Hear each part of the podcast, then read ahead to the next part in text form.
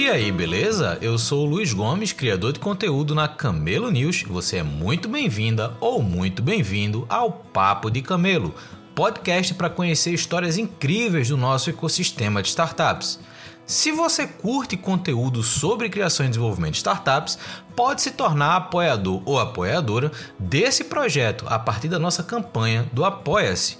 Então eu deixei aqui na descrição desse episódio o link para que você dê uma olhada lá e apoie esse projeto que eu gosto tanto de fazer. Agora, vamos ao nosso papo de hoje. Valeu! One, two.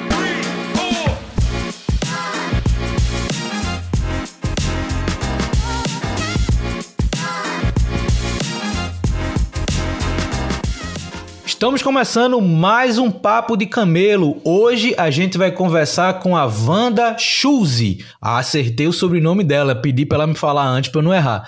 Que ela é da Waira. A gente vai conversar bastante sobre a trajetória dela, o que é que ela já fez, o que é que ela tem feito hoje na Waira. Para quem não saiba, a Waira está dentro de uma estrutura corporativa e usando uma série de estratégias de investimento, conexão com startups, conexão com o ecossistema como um todo. Então a gente vai entender um pouquinho mais disso isso a partir da visão da Vana. E como eu sempre começo, já agradecendo que você aceitou essa conversa, Vana, e agradecendo o tempo, eu devolvo a bola para você perguntando quem é a Vana e como é que você chegou até aqui. Olá, Luiz, tudo bem? Obrigada pelo convite. É, fico muito feliz aí de participar do Papo de Camelo. E então, meu nome é Vana, falando um pouquinho sobre mim. Eu sou de Santa Catarina, numa cidade lá do interior, por isso o meu sobrenome é complicado. E eu fui comecei minha trajetória profissional fazendo faculdade de engenharia civil na Unicamp. Depois eu descobri que engenharia não era o que eu achava mais interessante, que eu gostava. Acabei indo para o mercado financeiro. Entrei como trainee lá do Unibanco, Itaú Unibanco. Passei pela fusão, aí virei Itaú BBA. E depois também trabalhei numa outra empresa chamada, outro banco, Corporate Banking, chamado Societe Generale. Então, sempre trabalhei em Corporate Banking, atuando em análise de crédito de grandes companhias, tá? Esse é o meu, meu background financeiro. Depois eu fui fazer MBA em Chicago, é, fui querer, fui passar um pouco de frio lá, também focado em finanças e economia. Achei que faria sentido fazer estudar mesmo, né? Como eu tinha background em engenharia. E depois, quando eu voltei para o Brasil, depois desses dois anos é, da Universidade de Chicago, resolvi fazer, entrei numa consultoria estratégica. Trabalhei nessa consultoria estratégica por cinco anos, trabalhando sempre em projetos de transformação digital, é, de estratégia mesmo, de turnaround. Então, trabalhei em diversos projetos, em diversos segmentos, mas eu sempre tive uma vontade, eu acho que a vontade de entrar para esse mercado aí de venture capital foi desde a faculdade, quando eu fui fazer o meu MBA lá fora, que o mercado aqui no Brasil ainda era bastante. É, é, acaba sendo. É, o, o, mercado americano é um pouco mais avançado. E eu espelhava isso muito, né? Achava que o meu perfil funcionaria, às vezes, para o mercado aí de venture capital. E aí eu tomei a decisão de mudar de carreira, fui para um venture capital é, especializado, especializado, nichado, focado em retail techs e trabalhei lá, ajudei a construir a área. Trabalhei por um ano e meio nessa área e agora recebi o convite para vir trabalhar aqui na Waira como head de investimentos. É, vou tomar conta aí das análises de investimentos tanto da Waira quanto no nosso fundo novo que a gente lançou, do FIP Vivo Ventures, é, e sempre atuando nessa área de investimentos, né? E eu acho, acho bem interessante esse mercado. É, eu acho que tem vários desafios, é um mercado que está crescendo bastante e estou gostando bastante. Eu acho muito legal ter essa, essa parceria aí com os empreendedores, os grandes empreendedores que estão nascendo aqui no Brasil e realmente ajudar a desenvolver esse mercado. Eu acho muito massa, Vana, porque tem muita gente chegando nesse mercado de venture capital que tem esse background mais técnico, né? Então, e obviamente tem interesse em se conectar com o ecossistema de startups. Né? A gente sabe que é um ambiente que, é, além de muita diversidade de negócios, tem muita questão de, de lidar com a baixa maturidade de quem está empreendendo no que diz respeito a, a conhecimento às vezes de mercado, a conhecimento de estratégias corporativas, né, para lidar melhor com, com estruturas de investimento e etc. Então, também tem todo um lado mais educacional, vamos dizer assim, na hora que você se relaciona com o meio de startups, para que, óbvio, você aumente o potencial de retorno sobre aquele investimento que você está fazendo. Então, eu acho muito bacana perfis como o seu, que vem de um processo de formação um pouco mais tradicional, mas que trazem também esse background técnico para esse ecossistema, que precisa de pessoas cada vez mais qualificadas para, de novo, estruturar negócios que façam mais sentido, primeiro para o mercado, depois para quem investe. Né? Então, isso é muito bacana e Obviamente, quem está no ecossistema de startups há mais tempo, como eu, já ouviu falar na Waira, né? Então a Waira tem um, um posicionamento no ecossistema brasileiro já bem consolidado, desde a época do Startup Brasil, onde a gente tinha ali é, as primeiras aceleradoras de fato se consolidando no mercado nacional, e a Waira sempre teve presente com aquela estrutura ligada a Vivo, ao Grupo Telefônica e etc. E eu queria entender um pouquinho mais nessa tua atividade hoje, fazendo parte agora da Waira e da, da Vivo Ventures, como é é, que se lida com, com a motivação corporativa para manter durante tanto tempo uma estratégia de investimento em startups, uma estratégia de conexão com esse ecossistema de negócios diversos e, obviamente, todo o arcabouço de riscos que vem ao redor deles. Então, internamente, o que é que vocês usam de motivação para manter essas estratégias é, operacionais? É muito interessante sua pergunta e super importante porque a gente está vendo que esse mercado de CVC está crescendo, tem várias empresas entrando nesse mercado e a gente já também já vê às vezes algumas empresas que estão até reduzindo essa área. Então, assim, é, o que eu acho super interessante, diferencial aqui dentro do grupo telefônico e da Vivo, é que existe, primeiro, acho que o primeiro ponto é ter uma estratégia bem definida e não é uma estratégia só Brasil, é uma estratégia global de inovação, né? Então, acho que é importante dizer que a Waira está 12 anos no mercado brasileiro, mas não é só no Brasil, ela está em mais de nove países, né? Está tanto desde a Argentina, Alemanha, Espanha, Reino Unido, então está em diversos países. Por quê? Começou lá na Espanha, mas foi um jeito da Telefônica, uma maneira estratégica de fazer inovação, né? Transformação digital numa empresa de telecomunicações é muito complexo, como também no mercado financeiro. Bancos também é super complexo, que você usa muitos dados, muitos sistemas legados. Então, como que você faz para acelerar? E o mundo está mudando. Então, o jeito de fazer de uma forma. Então, a Telefônica foi uma das. Foi uma grande corporação que teve já essa, essa ideia de criar um CVC que começou com uma aceleradora, que foi a Wire. Eu acho que estratégia ter uma estratégia bem definida globalmente. E depois a Vivo também, que também é muito ligado nesse DNA, que viu a Waira crescer ao longo dos, desses dois anos. Inclusive a Waira, ela, ela, Brasil, ela tem bons resultados dentro da Waira Mundo. Então, isso foi super importante para a Vivo ver o quanto importante. A Vivo, durante esses 12 anos, ela, ela usou, conseguiu ter vários bons resultados com as startups também. Então, isso tudo incentivou para também criar, dentro da estratégia da Vivo, essa estratégia de CVCs. Então, uma estratégia bem alinhada, tanto global quanto local, em CVCs é super importante. E não um projeto de estratégia de curto prazo, né? Que projeto de estratégia você pode fazer de uma, geralmente é três anos, cinco anos. Isso aqui é um projeto de estratégia que está há mais de 10 anos. Então, assim, é bastante consolidado. Eles realmente veem valor é, nessa vertical para fazer inovação. Então, acho que esse é o primeiro ponto. Eu acho que o segundo ponto que a Telefônica se destaca bastante, principalmente a Vivo faz um bom trabalho, é que a gente tem uma área de inovação que é focado em ajudar as empresas, a, a Vivo como um todo, as áreas de negócio, a entenderem como trabalhar com startups. Então, até o nosso tem o Gruner, né, que é que ele ele, ele encabeça um programa chamado Shapers. Então, é um programa para realmente fazer com que as pessoas, que as áreas de negócio da Vivo, saibam o que é uma startup, saibam o que é uma POC, saibam como trabalhar com isso. Então, isso faz com que as empresas elas aceitem mais, as áreas de negócio aceitem mais startups e elas também ajudem até no nosso fluxo aqui de originação de investimentos. E então eu acho que esses dois pontos são super importantes. E o terceiro ponto, eu acho que é ter uma realmente uma equipe focada, uma equipe que tenha que, uma equipe de investimentos e uma equipe, a gente tem uma equipe super grande aqui, a gente tem é, a equipe de comunicação que é focado tanto nas nossas investidas para ajudar, a gente tem uma equipe de scout que ajuda a fazer negócio dentro da nossa corporação.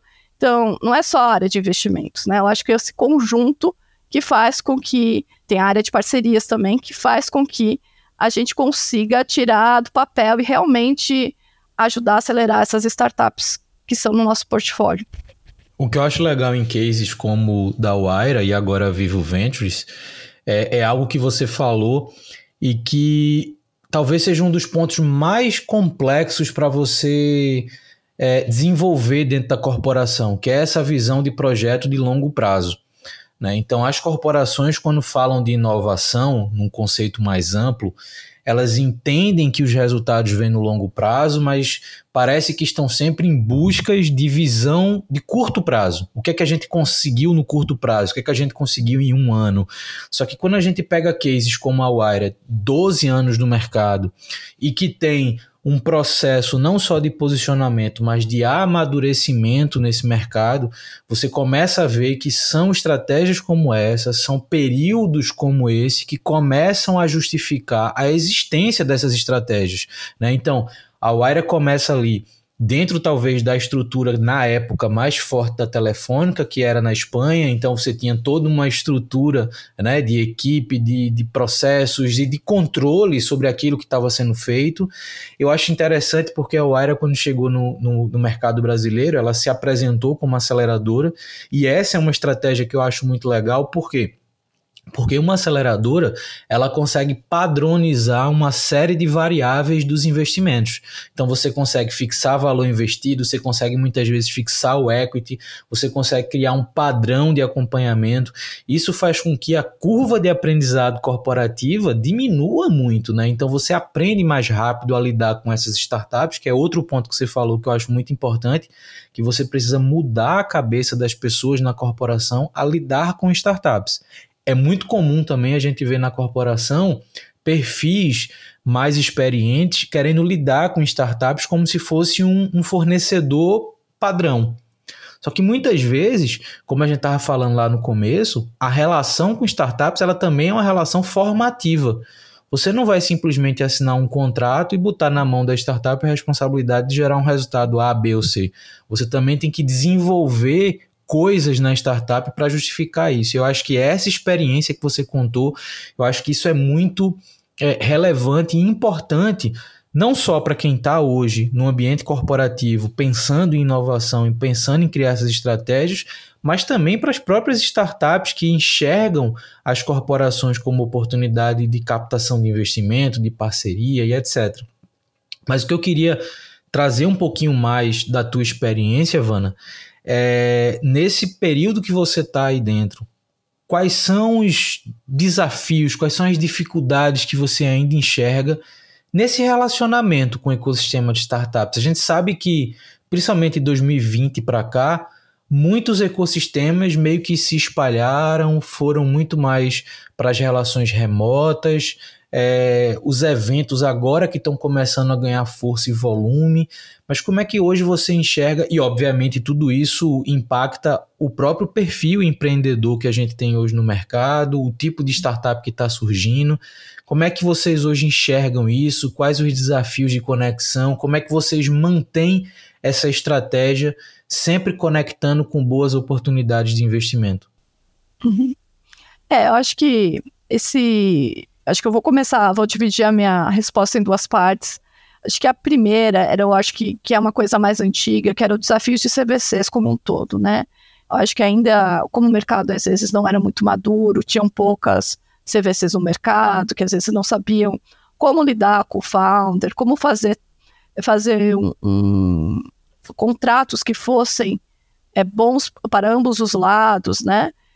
E, e, e existia muito estigma. Eu, hoje eu acho que não existe mais isso. né? Eu acho que eu não sinto nada aqui dentro da Vivo Ventures, da Waira. Eu consigo ter acesso aos founders que eu quero, queira falar. É, todo mundo já entende qual que é o valor, como a gente trabalha, como a gente está há bastante tempo no mercado, isso é super positivo. E para mim me surpreendeu bastante, né? Porque eu vinha do mercado de VCs, então, claro que eu já, conhecia sobre a área, Vivo Bem sabia que, que já era mais estabelecido, mas realmente não existe, a gente não tem esse desafio aí que, quem sabe no passado algumas CVCs tiveram. Então eu acho isso muito positivo. Esse ano, com essa, com esse toda essa situação macroeconômica que a gente está passando, a gente sabe que é um, é um período difícil né, para os founders, a gente sabe que os recursos estão limitados, os VCs estão.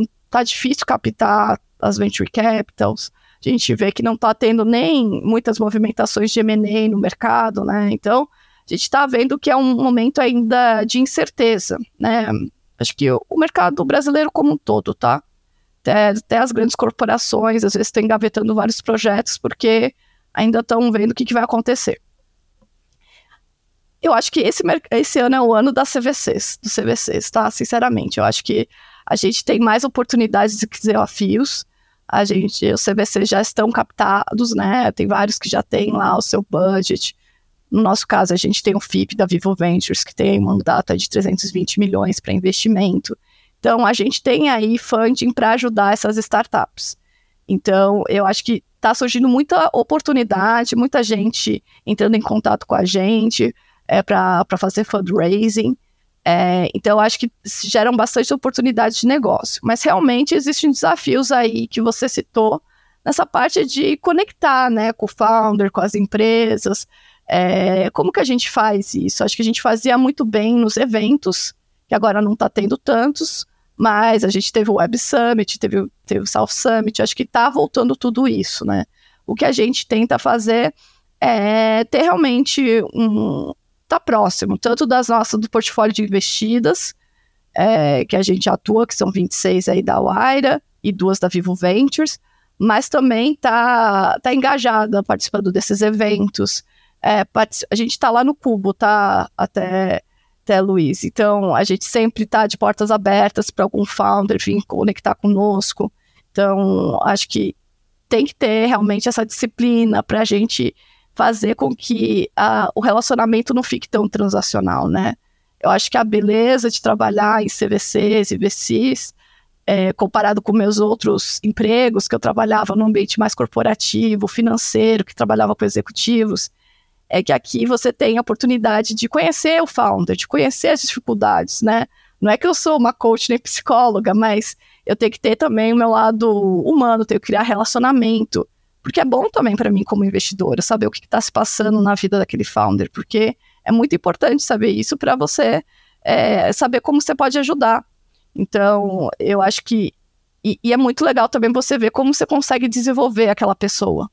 Então, assim, é, a gente não pode perder essa a beleza de, de VCs e CVCs e, ir para um lado transacional. Então a gente tem que realmente tomar cuidado. E acho que está voltando isso e espero que não tenha mais sem lockdown. Então acho que vai, acho que agora já está retomando e está tendo vários eventos. Então vai, vai dar certo. É bacana porque minha experiência recente é, foi dentro de, de uma corporação com estratégia de investimento em startups e você mencionou, né, esse ano de fato, e eu concordo com você, que é o ano do CVC, ou os próximos anos vão ser os anos de fortalecimento das estratégias de CVC, é, muito pelo amadurecimento rápido que o mercado corporativo vem tendo nessa relação com, com o ecossistema de startups, né? vem aprendendo a lidar com, com essa estrutura de negócio que é tão distinta quando a gente pensa no mercado tradicional e aí você falou também está dentro do Cubo. O Cubo talvez seja um dos grandes catalisadores de aprendizado desse processo, né? Então, assim, as corporações que se conectam ao Cubo tendem a aprender mais rápido como se relacionar com startups, como gerar oportunidades de conexão de investimento. Nem todas ali estão olhando para investimento, mas para conexão, para atração de oportunidades de solução para dentro da corporação. Só que nesse contexto de CVC, eu queria entender um pouquinho da tua opinião sobre isso existe ainda é, uma dificuldade das startups entenderem qual, qual o objetivo estratégico da corporação que tem o CVC. Como assim? Toda estrutura corporativa, da mais tradicional, provavelmente já tem suas estruturas de M&A, né, de fusões e aquisições, geralmente voltada a, a players do mercado. Então eu vinha, eu vim é, recentemente de uma estrutura educacional, então a, o nosso diretor de M&A na época, ele olhava para a aquisição de outras marcas educacionais. É a estratégia tradicional voltada para o M&A. Quando a gente desenhou o um modelo de CVC, uma dúvida comum que as startups tinham, e é por isso que eu quero ouvir tua opinião, era qual o objetivo da corporação com esse investimento? É ser mais venture capital, onde a startup pode se desenvolver no mercado, pode captar investimento com outros players, pode ter, por exemplo, empresas concorrentes como cliente, ou não? O CVC é voltado mais como uma relação prévia que pode caminhar para um M&A. Como é que hoje vocês se relacionam com as startups nesse sentido de direcionamento da proposta do CVC da Wire e da Vivo agora? É, essa pergunta só é muito importante mesmo. Existe geralmente essa confusão, até às vezes internamente. É, até as venture capitals também às vezes indagam isso. E acho que realmente a gente precisa amadurecer essa ideia e falar a diferença, né? A, a Vivo, por exemplo, ela tem uma área de M&A, tá? Ela tem a área dela. Para que, que serve o M&A? O M&A serve para crescimento inorgânico, quando você quer expandir para outros mercados, outros negócios, que você tem uma estratégia aí de crescer rápido, né? De você fazer isso, ou tem alguma sinergia, você tem que ter alguma sinergia ou de receita ou de custo. É bem simples. Isso serve M&A, né? E a área de M&A, na Vivo, inclusive, uh, eles, eles têm lá o mandato deles, eu nem, eu realmente desconheço o mandato deles, que a gente realmente são áreas de diretoria separadas. Eles são muito mais voltados para o core business da, da Vivo, tá? Que eles sempre estão vendo essas duas alavancas, tá? É, e sim, M&A pode trazer inovação, tá? Pode ser uma alavanca de inovação, não deixa de ser. É, mas quando a gente fala de CVC mais especificamente, a gente está falando, até que a gente está dentro da diretoria de estratégia de inovação. A gente está realmente buscando inovação. É, a gente pode inovar de várias formas, né? Não precisa ser um CVC especificamente. Pode ser um CVC, pode ser investimento direto, pode ser funds of funds, investir em venture capital.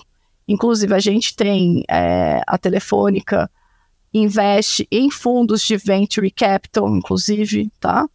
Porque eu acho que isso que é importante, né? Você ter essas três. Esse, é, você tem que ter um portfólio aqui de inovação. E você tem essas três opções. E a opção da CVC, como ela assim, a gente é. A gente não busca de bate pronto M&A, entendeu? A gente busca sinergias, mas não é a mesma sinergia do M&A. Porque como que eu vou buscar uma sinergia de uma empresa que é uma startup é, pre-seed, que ainda às vezes está no PowerPoint? Poder pode me dizer qualquer sinergia que ele acha que vai ter, mas isso não, não sei se é verdade, né? É um risco, se chama venture capital, né? Então, eu, eu acredito que, que a gente tem um foco diferente de, do que a área de M&A, com certeza, na nossa análise de investimento. Como a gente, a gente olha, quando a gente vai fazer análise de CVC de investimento, a gente olha dois aspectos. O primeiro aspecto é retorno financeiro, como todas as venture capitals, tá? Que a análise é exatamente a mesma coisa. A gente vê tamanho de mercado, vê a situação financeira da empresa, vê background dos founders. Bem similar ao que uma venture capital faz. Só que a gente adiciona um layer de é, sinergias. Mas o que, que, que quer dizer essas sinergias? Eu vejo as sinergias como sendo uma proposta de valor da Viva e da Waira para o founder. Por que, que você vai investir num venture capital que vai te dar só o dinheiro em vez de você investir em mim, que eu vou te dar o dinheiro e eu vou também te ajudar a acelerar. Como que eu te, eu te ajudo a acelerar? De três formas. É, será que eu consigo ajudar você a te dar inputs técnicos, expertise, te ajudar para você desenvolver essa solução? Oh, acho que consigo. Segundo, será que você pode um dia virar um fornecedor para mim e eu te acelerar na, na, na parte comercial? Acho que sim. Ou terceiro ponto, será que você pode usar o meu canal B2B ou B2C, que são as nossas grandes fortalezas, e oferecer a sua solução para os nossos clientes? Então a gente vê essas três alavancas, mas não mais para ver se eu vou comprar essa empresa, mas sim olhando como que eu consigo adicionar valor para aquela startup e com isso eu ter retorno maior financeiro. Então acho que a gente tem que mudar, fazer esse shift, né? A gente, a gente não é só um. Eu sei que todo mundo fala que não é, que todo mundo é smart money, né? Que é o jargão do mercado, mas realmente a gente tem é, a gente tem essas três alavancas aí que realmente a gente vê e que a gente realmente consegue fazer. Será que a gente consegue fazer em D0? Depende. Acho que a primeira de expertise a gente já começa desde o processo de investimento. Que a gente vai, a gente faz, faz, se eu acho que é um bom investimento, poxa, vamos falar com uma área de negócio que pode ser um potencial cliente ou que conhece essa tecnologia para ver se realmente é, está no caminho certo. Você recebe feedbacks aí. Então você já começa, mesmo que eu não vá investir em você, você já recebeu um feedback de expertise. Quando você virar investida, a gente pode ainda continuar ajudando. É, aí o segundo, ser fornecedora da Vivo, vamos ver, vamos ver quais, em que, que áreas de negócio poderia fazer sentido, né? É, e o terceira, a terceira alavanca é a mais complexa, que você fazer as parcerias e fazer o rollout. Aí tem que ver também se a startup já está madura o suficiente, né? para fazer isso. Então, é, eu, eu vejo mais como uma proposta de valor é diferente, né? É um jeito de você acelerar. E eu não estou fazendo isso por samaritanismo, né? Eu estou fazendo isso porque, no final, eu também tenho um lado de retorno que eu tenho que ver. É, e eu vejo que várias venture capitals têm esse também esse, essa proposta de valor, né? Tem uma venture capital que é especializada, que investe só em IoT, vai te dar várias vai te dar uma coisa similar também. Tem outras venture capitals que, que tem um playbook muito bem definido de, de crescimento de sales para você fazer sua máquina de vendas. Então, as venture capitals também estão vendo que elas precisam se especializar ou adicionar valor, né, para o founder, não ser só dinheiro. E você ficar lá é, no board meeting e, e falando groselha pro, pro founder, falando o que, que o founder precisa fazer, né?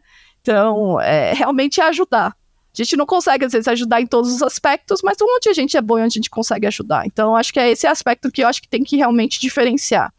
É, e por isso que, que a Vivo decidiu ter essas duas estruturas. Tem a área de M&A, mas também tem a área de CVCs, tem a área de investimentos diretos, tem a área de funds of funds, sabe? Isso é muito importante, pro, principalmente para o ecossistema de startups, né, para a empreendedora ou para o empreendedor, é, que muitas vezes não entende o que diferencia você negociar com venture capital de mercado e você eventualmente negociar com uma corporação que tem um venture capital corporativo.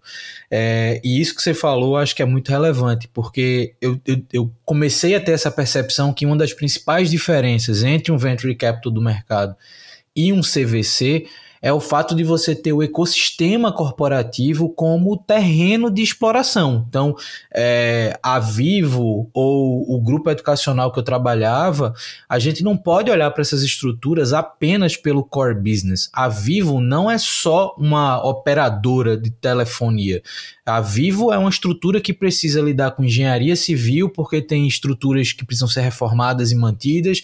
A Vivo provavelmente tem um departamento só de viagens para as pessoas que precisam se deslocar de um lado para o outro. Tem setores de logística, tem setor de compras. Então, quando a gente olha para o ambiente corporativo, a gente tem que entender que é um ecossistema de oportunidades. Por isso que é, muitas vezes a gente vê o CVC investindo em mercados diversos que era o caso da gente, né? Você fez 26 investimentos pela Wire, a gente chegou a fazer 23 também pelo grupo, e era interessante que desses 23, só dois foram de educação. Todos os outros eram de mercados diversos. E as pessoas muitas vezes tinham dúvida, cara, por que você está investindo em RH? Porque eu tenho um problema também de RH eu tenho oportunidades para soluções de RH se conectarem com o ambiente. Então, eu não preciso olhar só para o meu core business, que eu acho que essa talvez seja uma grande diferença entre o CVC e o M&A. O M&A ele parte do core business para entender o que é que pode é, incorporar à estrutura. A tua área de inovação, não. Você consegue olhar mais longe, olhar para uma coisa que inicialmente pode até estar tá desconectada com o core business, mas que pode gerar essa oportunidade.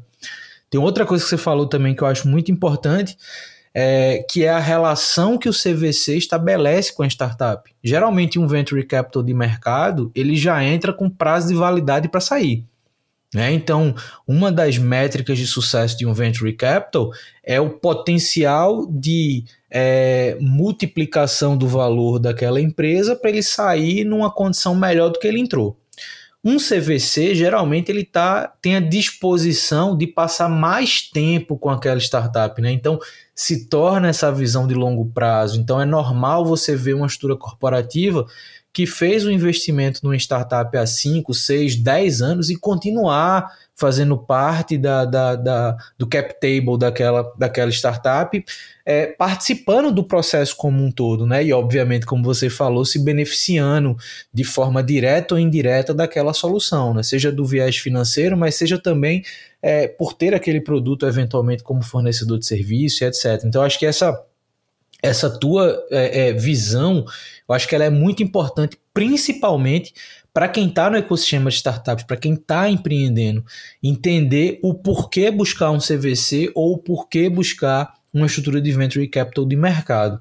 Só que a gente está vivendo hoje um momento né, que muitas das estratégias de investimento também estão mudando. Muita, muito do viés das análises de investimento tem mudado. Né? Eu costumo brincar que até a proposta não só do podcast, mas dos conteúdos que eu crio, voltados aí para camelos, é meio que uma provocação é, a, aquilo que a gente construiu nos últimos 10 anos nessa busca frenética por unicórnios e que a gente percebeu que no médio e longo prazo são estruturas que podem não fazer muito sentido mesmo valendo bilhões de dólares no mercado. Então a gente olha para um contexto é, de análise um pouco mais racional, um pouco mais voltado a, a potencial de sustentabilidade financeira. E eu queria entender como é que hoje vocês enxergam esse, esse mercado, como é que vocês entendem essas estratégias de análise agora dos negócios, né? Você falou que consegue se conectar com as empreendedoras e com os empreendedores que você tem interesse, que você tem essas três, essas três bases de sinergia que você analisa também para conectar com as estratégias de investimento.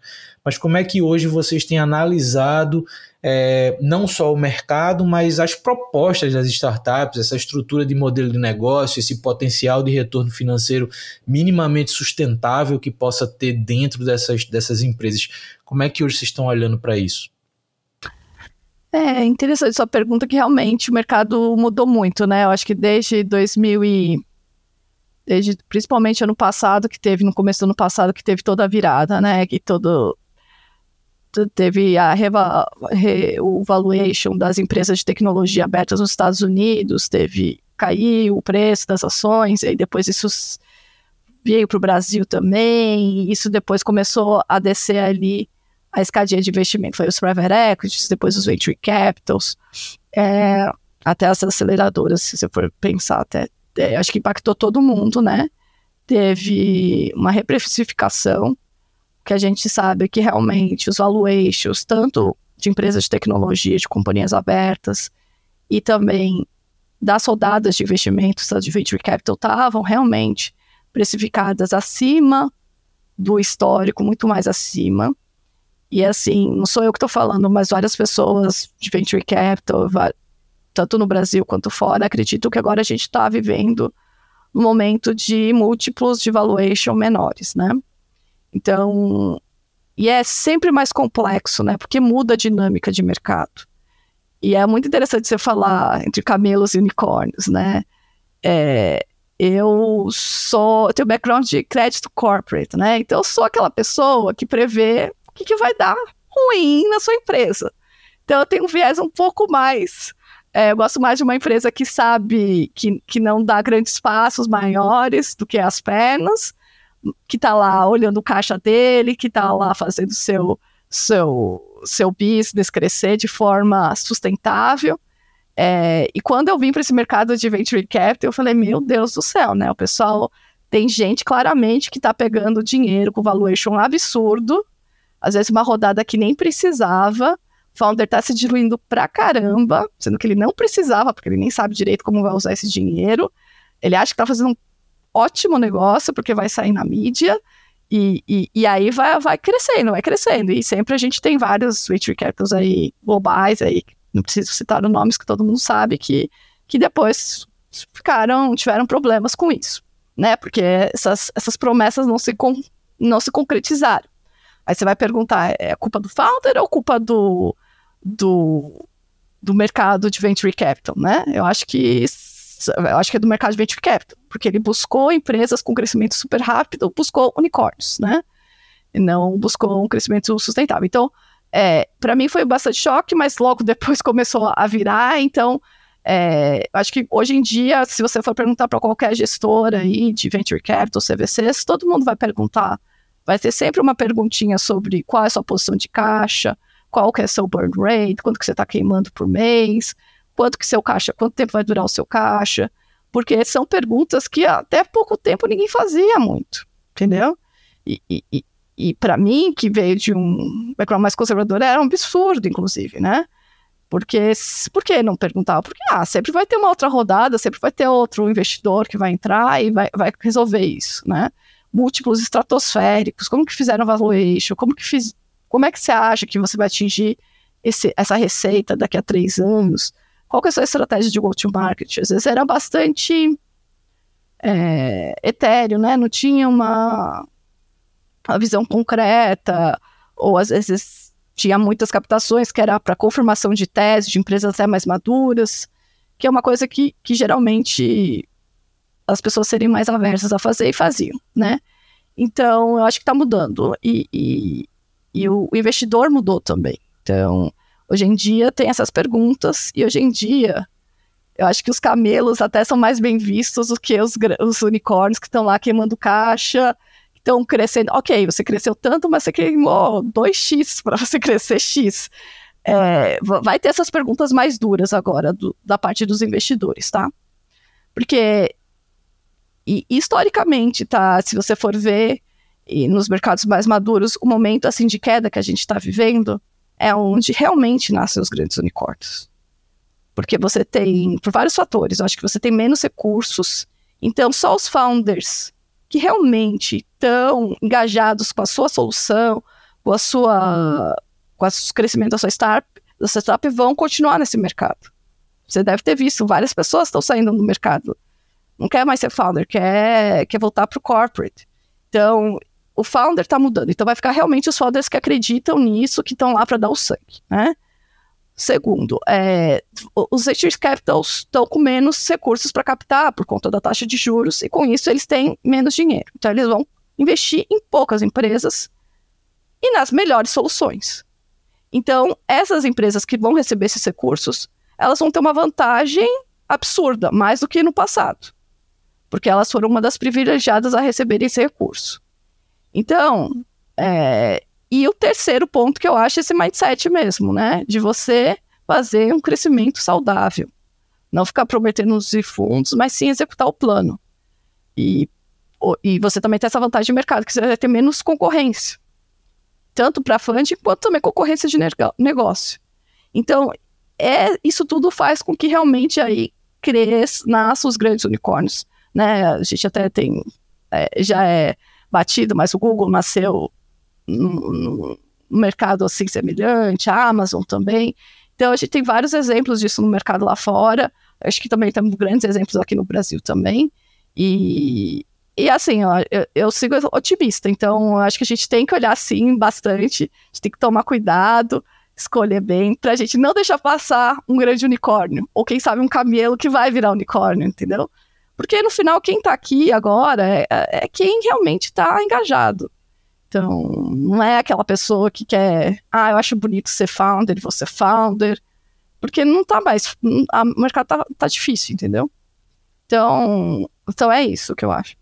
Eu acho bacana porque quando, quando de fato esse cenário mudou, né, que, que quem investe começou a colocar essas outras variáveis na mesa para avaliar as startups, é, muita, muita empreendedora e muito empreendedor ficou, cara, e agora? Não vou ter dinheiro para captar, eu não, vou, não, não tenho de onde arrumar recurso.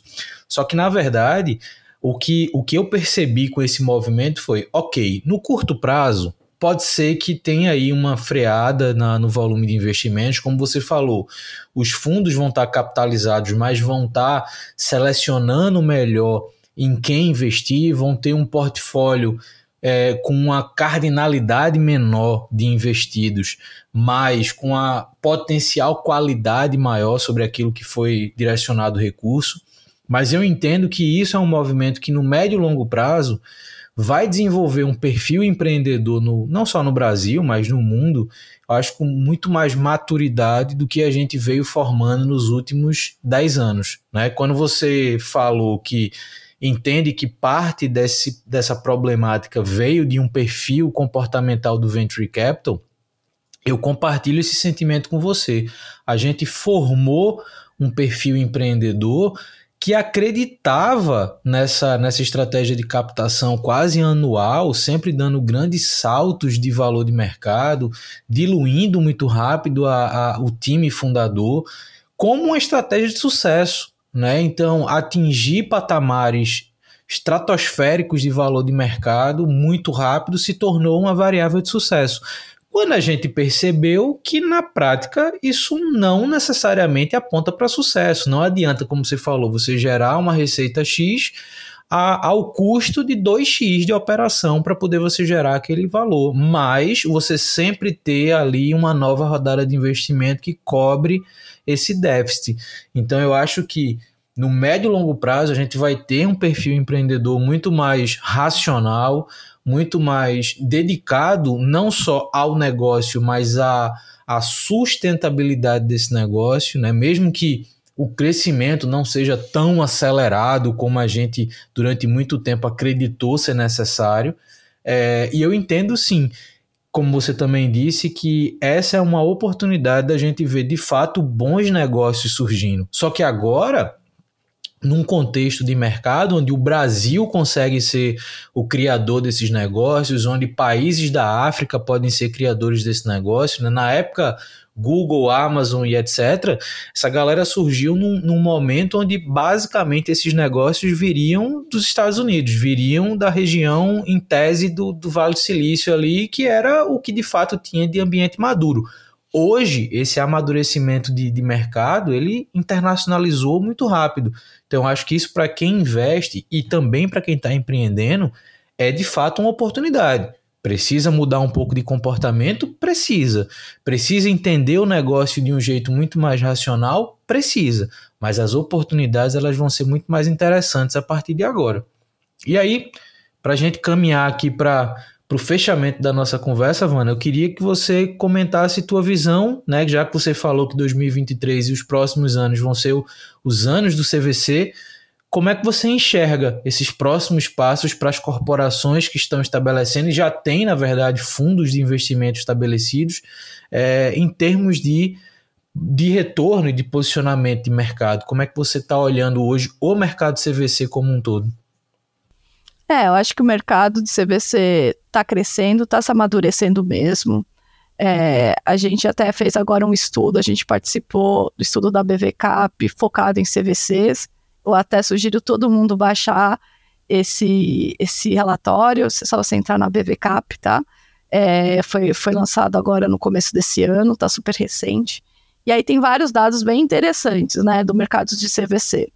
Realmente o mercado de CVCs aí está concentrado aí em alguns setores, principalmente indústria é, e outros mercados, a gente vê que o mercado CVC é um, um mercado mais feminino, até tem mais mulher do que até a média é, no, no Brasil, até maior do que a média mundial.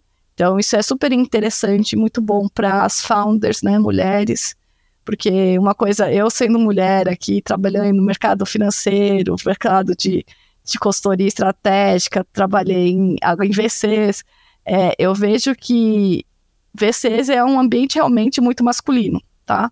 acho que tanto dos investidores quanto também das dos founders, né? Então, eu acho que tem que mudar isso, né? Então, acho que eu fiquei bastante surpreendida com esses números, bastante feliz. Porque para a gente investir em founders mulheres, a gente também tem que ter investidoras mulheres. Então, eu achei bastante legal. E, e eu acho que, assim, os desafios para as CVCs aqui para o próximo ano, realmente, eu acho que eles têm que ter uma proposta de valor bem clara para as startups, né? Eu acho que elas têm que ter essa cabeça mais de CVC e menos de M&A. Acho que já está mudando muito e já mudou muito sobre isso.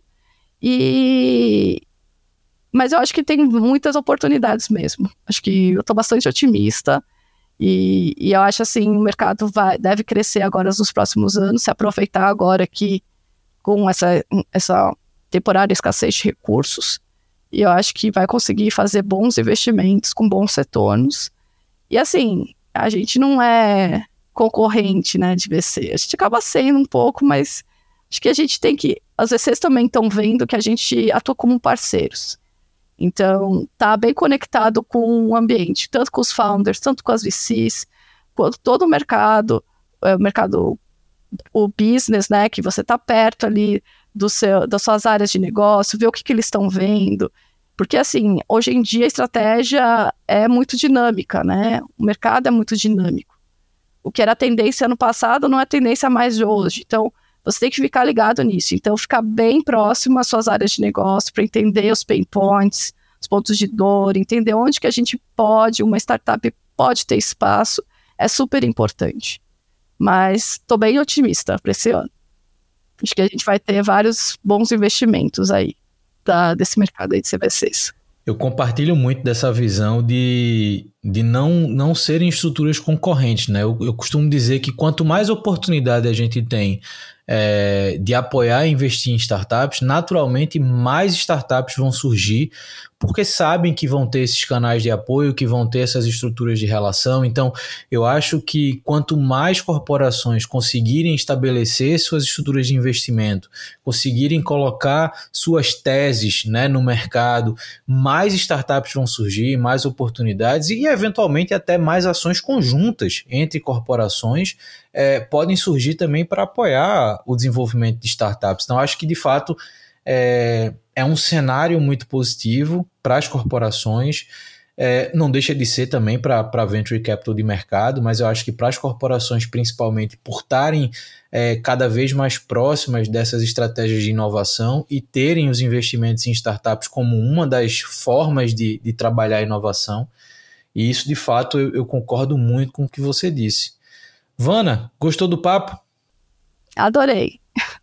Eu sei muito muito legal participar. Espero que, que eu tenha elucidado um pouco sobre esse mercado de CVC, que não é um bicho de sete cabeças, é um mercado que está crescendo e acho que, acho que a gente tem que falar mais, espalhar mais a palavra aí para tirar essas dúvidas que sempre surgem. E estou disponível aí, se alguém quiser depois conversar, é, pode entrar em contato aí com, com o Luiz também. Ótimo, ótimo. Cara, eu agradeço muito o tempo que você disponibilizou aqui para conversar comigo. Lembrando para quem ouviu a gente até aqui que toda edição do Papo de Camelo também tem uma edição na newsletter que complementa muito do que a gente foi, é, do que a gente conversou aqui. Então, todos os links é, para você contactar a Vanna, a Wire, a Vivo Ventures, esse relatório da BVCap que ela comentou, tudo também vai estar tá nesse texto complementar, então você vai poder é, ter essas informações. Se você chegou até aqui, a gente se escuta no próximo Papo de Camelo. Valeu!